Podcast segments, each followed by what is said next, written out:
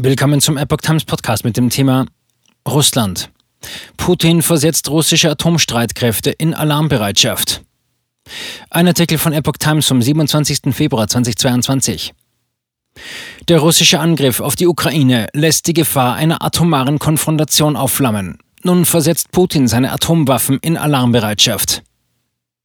Der russische Präsident Wladimir Putin hat angewiesen, die Abschreckungswaffen der Atommacht in besondere Alarmbereitschaft versetzen zu lassen. Das ordnete Putin in einem vom Kreml verbreiteten Video an. Er sprach von Abschreckungswaffen und nannte nicht explizit Atomwaffen. Die Spitzenpersönlichkeiten der führenden NATO-Staaten lassen aggressive Äußerungen gegen unser Land zu, deshalb befehle ich dem Verteidigungsminister und dem Chef des Generalstabs, die Streitkräfte der Abschreckung der russischen Armee in ein besonderes Regime der Alarmbereitschaft zu versetzen. Baerbock verteidigt Kurswechsel. Welt ist eine andere. Zuvor hatte Außenministerin Annalena Baerbock die Entscheidung der Bundesregierung, nun doch Waffen an die Ukraine zu liefern, verteidigt. Wir dürfen die Ukraine nicht wehrlos dem Aggressor überlassen, der Tod und Verwüstung über dieses Land bringt, sagte Baerbock am Sonntag bei der Sondersitzung des Bundestags mit Blick auf den Angriff Russlands. Wenn unsere Welt eine andere ist, dann muss auch unsere Politik eine andere sein. Ein Land wie Deutschland, das über eine Parlamentsarmee und umfassende demokratische Kontrolle verfüge, müsse es sich erlauben, in Fragen von Krieg und Frieden in voller Verantwortung zu entscheiden, sagte Baerbock.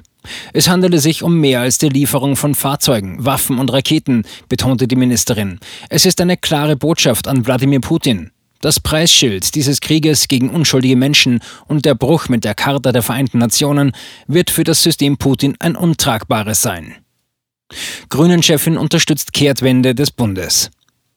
Grünen-Chefin Ricarda Lang hat sich hinter die Kehrtwende der Bundesregierung hin zu Waffenlieferungen an die Ukraine gestellt. Der russische Präsident Wladimir Putin habe die Tür der Diplomatie zugeschlagen, sagte Lang am Sonntag im Morgenmagazin der ARD.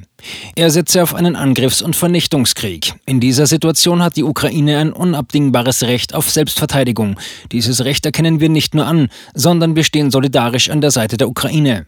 Dazu gehöre, dass wir sie mit dem Material ausstatten, das sie brauchen, um von diesem Recht Gebrauch zu machen.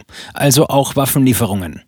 Lang räumte ein, das ist für meine Partei keine einfache Situation. Was man erlebt habe, sei aber eine Zäsur, eine Zeitenwende.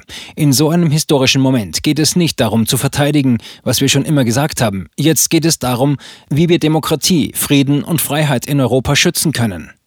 Die Bundesregierung von Kanzler Olaf Scholz hatte am Samstag in der Diskussion über Waffenlieferungen eine Kehrtwende vollzogen und will nun Waffen aus Bundeswehrbeständen an die Ukraine liefern. Die USA, Deutschland und weitere Verbündete vereinbarten zudem einen Ausschluss russischer Finanzinstitute aus dem Bankenkommunikationsnetzwerk SWIFT. Mützenich stellt sich hinter Entscheidung. SPD-Fraktionschef Rolf Mützenich hat sich hinter die Kehrtwende der Bundesregierung gestellt, die Ukraine im Kampf gegen den russischen Angriffskrieg mit deutschen Waffen zu unterstützen.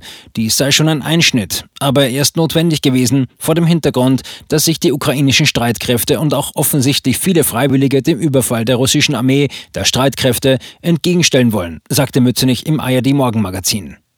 Waffenlieferungen seien auch in der Vergangenheit immer wieder abgewogen worden, ergänzte Mützenich. Jetzt ist eine andere Situation. Jetzt ist eine entsetzliche Barbarei durch Präsident Putin zu verantworten.